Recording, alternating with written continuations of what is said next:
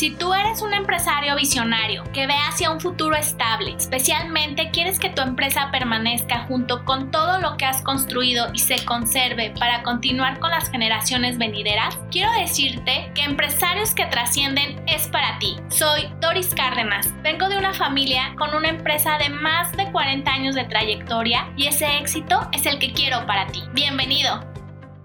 Hola, ¿qué tal? Bienvenidos a este nuevo episodio de Empresarios que Trascienden.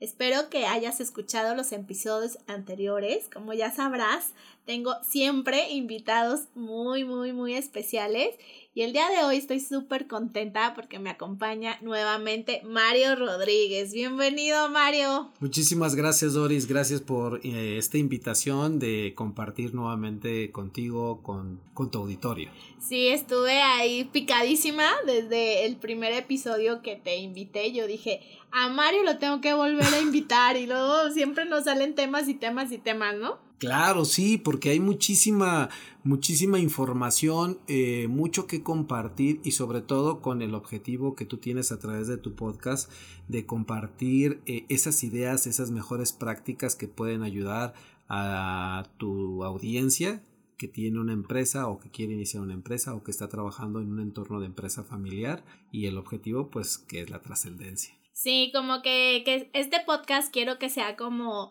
el espacio donde te sientas muy identificado, tú que nos escuchas, que te digas, híjole, eso me está pasando a mí o eso no quiero que me pase o para evitar, ¿no? Yo soy mucho de la cultura de prevención y como dicen, si ves las barbas de tu vecino cortar, pon las tuyas a remojar, ¿no? Entonces sí creo muchísimo en la prevención.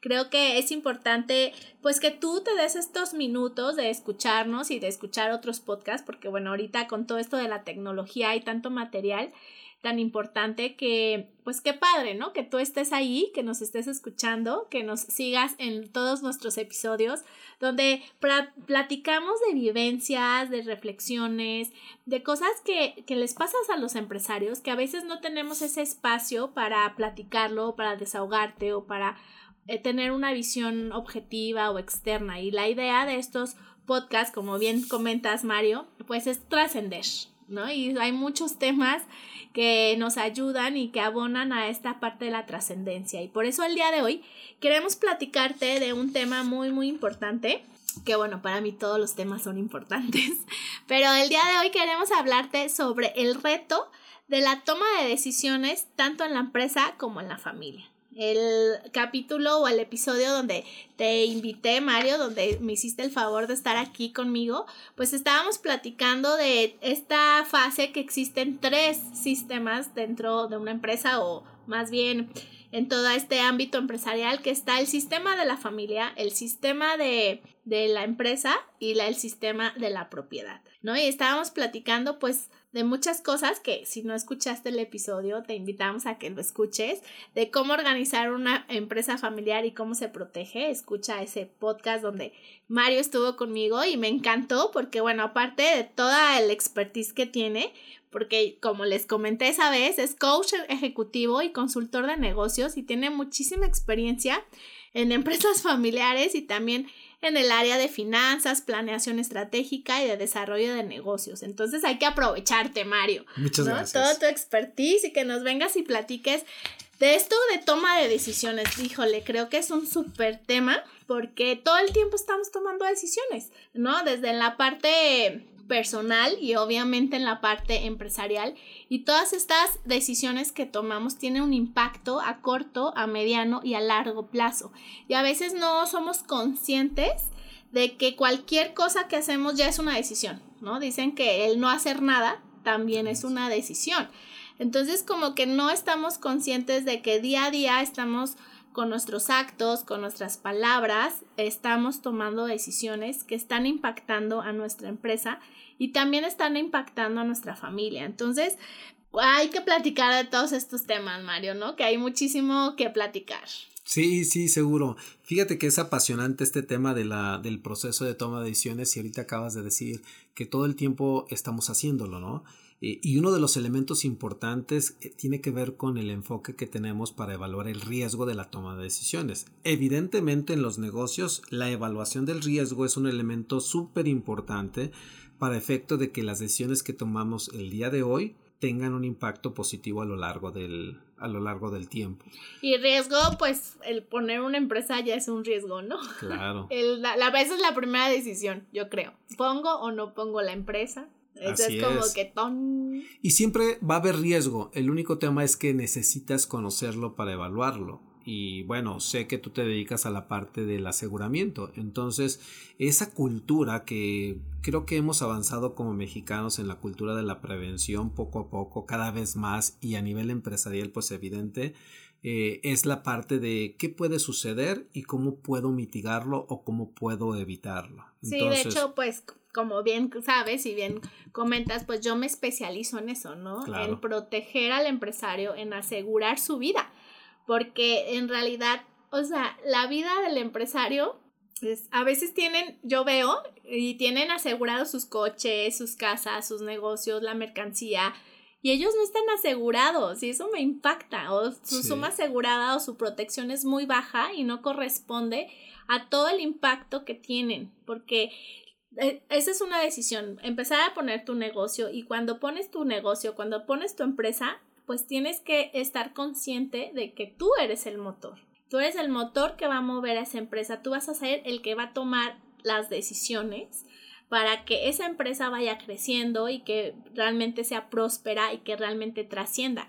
Y si tú no estás asegurado, pues esas decisiones, ¿qué? O sea, ¿quién las va a tomar? ¿O vas a dejar recursos económicos para que alguien más capacitado pueda tomar esas decisiones, ¿no? y por eso nos vamos a enfocar hoy a ese tema, a todas esas decisiones que como empresario tienes que tomar, ¿no? Desde el ámbito familiar, porque pues yo creo que muchos empresarios ponen una empresa por el bien de su familia, ¿no? Para hacer próspera a su familia. Entonces como que se toman, este, este tema sí se me hace súper, súper importante. Sí, y sabes que es fundamental. Antes de entrar más en materia, me gustaría platicarte un poquito en contexto eh, sobre el proceso de toma de decisiones que viví para una compañía en la cual eh, colaboré 18 años en la parte de finanzas y planeación estratégica.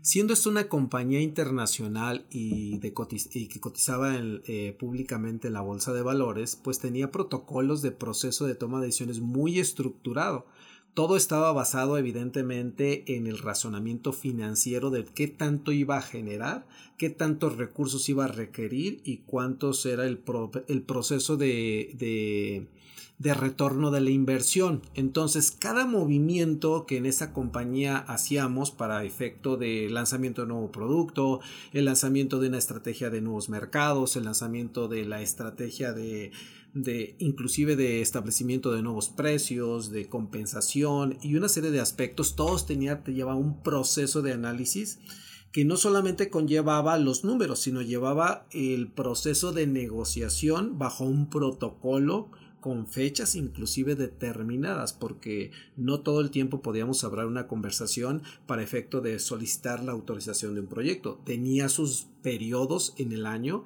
donde podíamos nosotros gestar nuevos proyectos. No era de que eso sucediera que hoy, hoy vi esto. Se me ocurrió, hoy amanecí con esta inspiración y quiero cambiarlo o quiero hacer esto. Fíjate que, híjole, yo creo que eso es como el coco de muchas empresas, ¿no? Y sobre todo empresas familiares, porque yo lo digo por experiencia, era así de que amanece y ya amaneces con una nueva idea y vas y quieres cambiar otra vez los procesos o apenas estás capacitando a tu gente y cuando uh, fui, ay, se me ocurrió esto y haces cambios y, y vuelves loquito a también a todos tus colaboradores y la verdad tengo que confesar, pero yo caí en eso. También. He caído en eso, o sea, que no tienes como esas fechas, como que piensas que una empresa y sobre todo familiar es como, ah, sí, como si se me ocurre ahorita, ahorita lo hago. Y pues no, o sea, eso de las tomas de decisiones en tiempo, forma, híjole, Así es. Entonces, en este proceso había otro elemento bien importante que ahorita te lo voy a extrapolar a la empresa familiar y tenía que ver con que si tú presentabas un proyecto, asumías la responsabilidad del resultado. ¿Y sabes lo que es eso? o sea, pues es, es, una gran responsabilidad. Claro, pero eso representaba inclusive tu cabeza dentro de la organización. Porque si tú ibas con un proyecto donde se le iban a asignar recursos financieros, humanos, estratégicos, tecnológicos, lo que tú quieras, y esperabas un resultado, ese resultado tenía que ser el mismo o arriba de lo que habías proyectado. Entonces asumía la responsabilidad sobre la ejecución y el resultado. Bajo este concepto, evidentemente una compañía pública en Estados Unidos tiene un control y una observación del público de cómo se está desempeñando la compañía en función a sus decisiones. ¿Sí? ¿Por qué? Porque al ser pública, pues es como un artista, ¿no? Esa compañía va bien en función a qué tanto se diga que va bien y qué tanto sus inversores estén de acuerdo con la estrategia. Y que se demuestre, como bien comentas. Y que se demuestren los resultados. Al final de cuentas, los estados financieros son los que evidencian que una estrategia pues, este, contribuyó o no lo hizo. Ahora, posterior a esto, cuando mi experiencia que te comentaba en el podcast anterior sobre mi participación en la empresa familiar, ese fue uno de mis grandes retos, sobre todo en la parte mía como persona, como profesional de las finanzas, en mi estructura. Cuando me enfrento y veo los procesos de toma de decisiones que están involucrados los aspectos emocionales de la familia, empiezo yo a conflictuarme con qué estaba sucediendo, por qué si la razón establece que este es el actuar y no está, no está yendo en ese sentido porque están tomando las decisiones. Es que está padrísimo, ¿no? Que tú tienes como esa experticia, esa experiencia de que viviste el estar colaborando con una empresa que cotizaba en la bolsa y súper estructurada y de repente pues también colaborar en una empresa familiar, pues yo creo que para ti fue un shock, ¿no? Así de por qué pasan todas estas cosas, por qué toman decisiones tan de forma tan desigual o tan emocionales Ajá, emocional. o inclusive contrarias. O de cuenta la semana pasada se tomaba una decisión y esa decisión cambiaba 90 o 180 grados la, la semana próxima. Y, ni siquiera terminas como un proyecto cuando ya estás cambiando, ¿no? Y, así es. Y algo clave que tú dijiste que a mí se me hizo como impactante y como que dije, toing, como que nadie se responsabiliza. Así o sea, en realidad, en una empresa familiar dices, ay, pues no salió, no resultó, ay, pues ni modo. O sea, pero nadie es así como de quién fue el culpable. Ya como que ni le quieres escarbar porque pues dices, si descubro el culpable, pues de todos modos, pues va a seguir el culpable ahí, ¿no? O todo el mundo medio lo justifica de cierta manera. Exacto. Sabes quién, pero no puedes señalar. Ajá, no lo puedes señalar. Entonces, se me hizo súper impactante lo que me dijiste, lo que acabas de comentar de que te responsabilizas de la ejecución y del resultado. y a veces en las empresas familiares, a veces no, nadie se responsabiliza. Si se pierde dinero, pues ni modo. Si se gana dinero, tampoco se felicita a nadie. O sea, como que si ganamos todos, colaboramos y todos fuimos parte de la decisión, ¿no? Pero si perdemos dinero, no, pues ya nadie, nadie, nadie lo hizo, pues. Es como. Se diluye, se diluye. Como que, ups, olvídenlo. Entonces, e, esta parte, te digo, en cierta manera, eh, en, mi, en mi hacer profesional me daba conflicto, ¿no? Porque, pues siempre la parte estructurada, la parte del proceso de toma de decisiones, la implementación, la responsabilidad del resultado, eso ya no se estaba, ya no se estaba dando. Pero bueno, algo que aprendí a lo largo de estos cinco años, que esa era parte de la parte de la estructura mental que yo tenía. Cuando veo, digo, bueno, es que si la manera que tomaron decisiones esta compañía y tiene este éxito, entonces quiere decir que hay algo de valor, ¿no? Claro. O sea, no necesariamente la fórmula que yo conocí durante 18 años era la correcta, sino que hay otras maneras de hacer las cosas correctas. Y es ahí donde la dinámica de la empresa familiar es significativamente diferente. Entonces empecé a tener ese proceso de observación y una de las cosas que sí sucedían y que era bueno es que la toma de decisiones estaba centralizada. En un principio podría decirse que era negativo, pero en la mayoría de las veces era positivo. Es decir, el fundador, en este caso que me, me, me tocó colaborar con él cinco años, tenía un proceso de toma de decisiones muy enfocado ¿sí? Y a veces era mucho del acorazonado de la percepción del conocimiento del mercado. Entonces las decisiones se tomaban muy rápido. El 80% de las veces eran acertadas. El 80% de las veces el resultado era el esperado. El otro 20% no era el esperado o fallaba. Pero no tenía ningún problema. ¿Por qué? Porque ese proceso era muy dinámico. Mientras que en la grande corporación, pues evidentemente te platicaba hace ratito que había tiempos para presentar proyectos y había momentos en los cuales no podías hacer mucho o la implementación involucraba mucho esfuerzo. Aquí eran esfuerzos muy dinámicos Hoy en la mañana se determinaba una cosa y en la tarde ya teníamos que estar haciendo la implementación o haciendo las primeras conversaciones o a la siguiente semana ya tenía que estar algo implementado, ¿no? Entonces, eso, era, eso era padrísimo porque era muy dinámico, Doris. Sí, como que justo es como, híjole, como que creo que es una línea bien delgada, ¿no? Entre institucionalizar o no o qué tantos procesos tengo que hacer para tomas de decisiones, porque como dices tú, si estás demasiado estructurada, pues pierdes tiempo y pues ya la oportunidad o la emergencia se hace peor por no tomar la decisión tan rápido. Entonces sí como que la línea está bien como muy delgada, ¿no? Entre qué tan estructurado tengo un sistema, un método para tomar decisiones o qué tan espontáneo o rápido lo, las puedo tomar, ¿no? O sea, como que qué padre que tú viviste como esas dos escenarios, lo mega estructurado y lo centralizado. Así es. Y mira, por ahí hay una frase que dice que si no te equivocas este, demasiado es que no estás intentando nuevas cosas. Ay, creo que entonces voy muy bien yo. Ah. Exacto.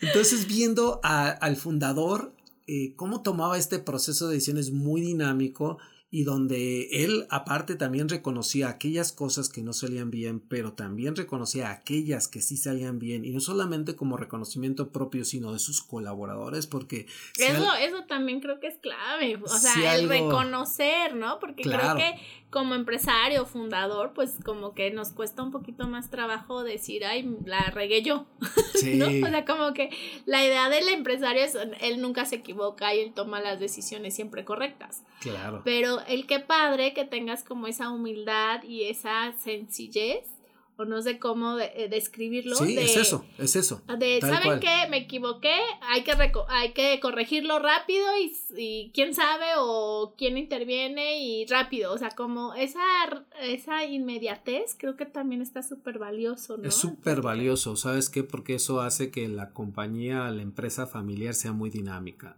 En, te, te, comparto eh, una experiencia en el tema que cuando en la empresa familiar tienes ese tipo de errores y corriges, te permite y te da seguridad, mientras que en la gran compañía cualquier error podría calificarte negativamente para el, tu desempeño de ese año y te hacía perder cierto nivel de seguridad. Ese dijésemos es, por otro lado, otro de los aspectos que hay que no olvidar que es lo que sucede en la gran empresa. En la empresa familiar era muy dinámico, no pasa nada, tal cual lo acabas de decir, no pasa nada, ah, vamos a enmendar, no hay ningún problema y sigues adelante, ¿no? Entonces, eh, parte de mi formación y de cambio de estructura fue que en un momento dado, pues a mí me me llevaba mucho el proceso de análisis, ¿no? Entonces me preguntaban, ¿y por qué llevas tanto proceso de análisis? Hay que accionar. Entonces yo decía, bueno, lo que pasa es que si yo me equivoco, este, a mí va de por medio mi trabajo.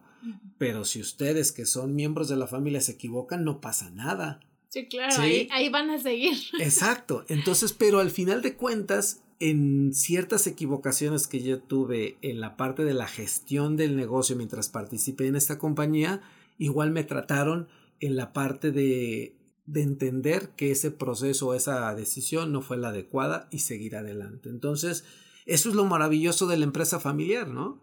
¿Sí? Que viene estructurado y era en un proceso de un un adecuado proceso de toma de decisiones, perdón, pues evidentemente eh, tiene muchísimo futuro y es ahí donde me engancho y digo, estos cinco años de vivir la transformación de lo que viví 18 años y luego cinco años sumado a esta experiencia de la empresa familiar, evidentemente hay muchísimo potencial. Miro a las estadísticas y las estadísticas son impresionantes y dije, hay muchísimo trabajo por hacer y puedo aportar desde mi experiencia pues muchísimo y si mi propósito es servir, pues qué mejor que servir a las empresas familiares. Sí, es que como que creo que ese es el reto, ¿no? la parte de la estructura que te da una empresa a lo mejor transnacional o una empresa institucionalizada, con esa, no sé cómo describirlo, que de una empresa familiar que te da como esa seguridad, como te cobija un poquito más, como el te apapacha o el de, ¿sabes qué? Pues no importa que esté tan estructurado, pero saquemos el asunto, ¿no? Entonces, como que creo que ese es el reto, el combinar tanto la estructura como el, la parte cotidiana, ¿no? Que te da como esta parte de las empresas que no están tan institucionalizadas, como que las dos, dos versiones tienen sus pros y sus contras, ¿no? Y el mezclarlo y sacar lo mejor de cada una, creo que ese es el reto constante que tienen o que tenemos los empresarios, ¿no? Así es. Ya en una oportunidad hablaremos de los procesos ágiles, eh, que es una metodología para, para, maximizar procesos y toma de decisiones, que tiene que ver con sí tener una estructura en la toma de decisiones, pero también hacerlo ágil, como dices tú, o sea, es como mezclar los beneficios y... Lo mejor de los dos de los dos, así es que la decisión sea estructurada, adecuada, previniendo, midiendo riesgo, pero a la vez también sea ágil, que no lleve un proceso burocrático grande que te lleve a no aprovechar esa oportunidad. Sí, como dicen, ¿no? Que después de tanto análisis te lleva a la parálisis y no haces nada y el problema sigue y va creciendo y a veces si no lo solucionas de forma inmediata una cosa tan sencilla, pues puede ocasionar problemas que, impacten, ¿no? O sea, que ya te impactan con tus proveedores o que te impactan con tus clientes y dices, chin, o sea, por tanta estructura no lo solucioné y salió peor el remedio que la enfermedad, ¿no? Correcto. Sí, es que sí, es todo un tema. Y luego también la toma de decisiones en la familia. Sí, es, como otro tema, ¿no? Sí, sí, sí. En el podcast anterior pues hablábamos de las dos esferas o de los dos círculos principales que es familia y empresa y los procesos de toma de decisiones en cada uno es diferente, ¿no? El reto del consultor y el reto de la trascendencia para la empresa familiar es cómo alinear estos procesos y cómo alinear sus objetivos hacia un propósito común. ¿Sí? Sí se puede, sí se puede. Vemos grandes compañías eh, a nivel mundial que han trascendido a través de, esta, de este proceso de alineación. Y este es uno de los objetivos en la parte de la consultoría. Entonces, entender la dinámica familiar de cómo toman sus decisiones, cómo se relacionan entre sí e inclusive los miembros de la familia que solamente van a estar en el núcleo, familiar y aquellos que van a participar dentro de la empresa. ¿Cuál es el rol? Porque es rol diferenciado. Hay que diferenciarlo para efecto de que los procesos sean ágiles en la parte de la empresa. Entonces, entender cuál es el objetivo de la familia y el objetivo de la familia es la armonía, es el perdón, es la aceptación, ¿sí? El, amor. Es la unidad por sobre cualquier otra cosa. ¿Sí? Entonces los fundadores regularmente son los padres. ¿Y qué busca uno como padre? Pues que la, unión de la familia y el perdón y no importa lo que sucede. Y eso está bien. Y ese es el fundamento. Y esa es la parte cultural que eh, se permea hacia la empresa. Pero entender que en la empresa es otra dinámica, es disciplina, es enfoque, es resultados. ¿Sí? Entonces, si entendemos eh, los objetivos, debemos de entender también cómo vamos a tomar decisiones. Y para eso hay instrumentos. Uno de los instrumentos principales en la parte de los procesos de toma de decisiones dentro de la familia tiene que ver con el consejo familiar. Sí, este consejo familiar es como el equivalente al consejo empresarial o el consejo de administración dentro de las empresas. Ambos están estructurados evidentemente con un presidente, con un secretario y con, con dos, tres vocales que tienen el que, que, regulan y establecen los estatutos sobre los cuales van a, a, tomar decisiones y van a tomar este sí aspectos estratégicos en cada una de las esferas. Oye, pero de repente siento que varias personas o empresarios dicen, ay, pues eso es para empresas grandes, ¿no? O sea, como que eso es como el inalcanzable de, ay, ese después, como que nosotros somos una empresa mediana o, ¿no? O, chica mediana y hay como que dices, ay, después, después, ¿no? Claro. Como que siento que a lo mejor el tener un consejo ya mucha gente lo ve como, ay, es para un futuro muy, muy lejano, ¿no? Así es. Y fíjate que tienes toda la razón, Doris. Esto es un gran reto. Pero sin embargo, estos procesos, por ejemplo, el Consejo Familiar en específico, podríamos decir que es algo nuevo, pero no. En realidad, si nosotros nos remontamos cuando estábamos chicos, estábamos en la primaria para ir de vacaciones, había lo que se llamaba un consejo familiar, que los papás se sentaban y decían, bueno, tenemos este presupuesto, las fechas en las cuales tú vas a salir de vacaciones, y no te queda ningún examen, si puedes viajar, ta, ta, ta. Entonces se hacía todo un plan y todos decidían en función hacia qué lugar iban. Inclusive ya en vacaciones que iban a comer o a dónde iban a ir o qué tanto tiempo íbamos a pasar en la playa o qué tanto íbamos a pasar este, en la ciudad, etc, etc. Pero te fijas, era el proceso de toma de decisiones. En ese mini consejo familiar, ¿quién dirigía eh, la estrategia, dijésemos, o el objetivo? Pues los papás, ¿sí? Nosotros como hijos, pues este, regularmente opinábamos y si dependiendo del presupuesto no era como para ir a, no sé, a, a Cancún, pero sí a Vallarta, pues nos íbamos a Vallarta o nos íbamos a Manzanillo, ¿no? ¿Te fijas? Ese proceso evidentemente se empieza, a, se empieza a ser más complejo porque ya como adultos cada uno tomamos decisiones diferentes. Cada uno si estamos casados pues evidentemente tenemos otro interés.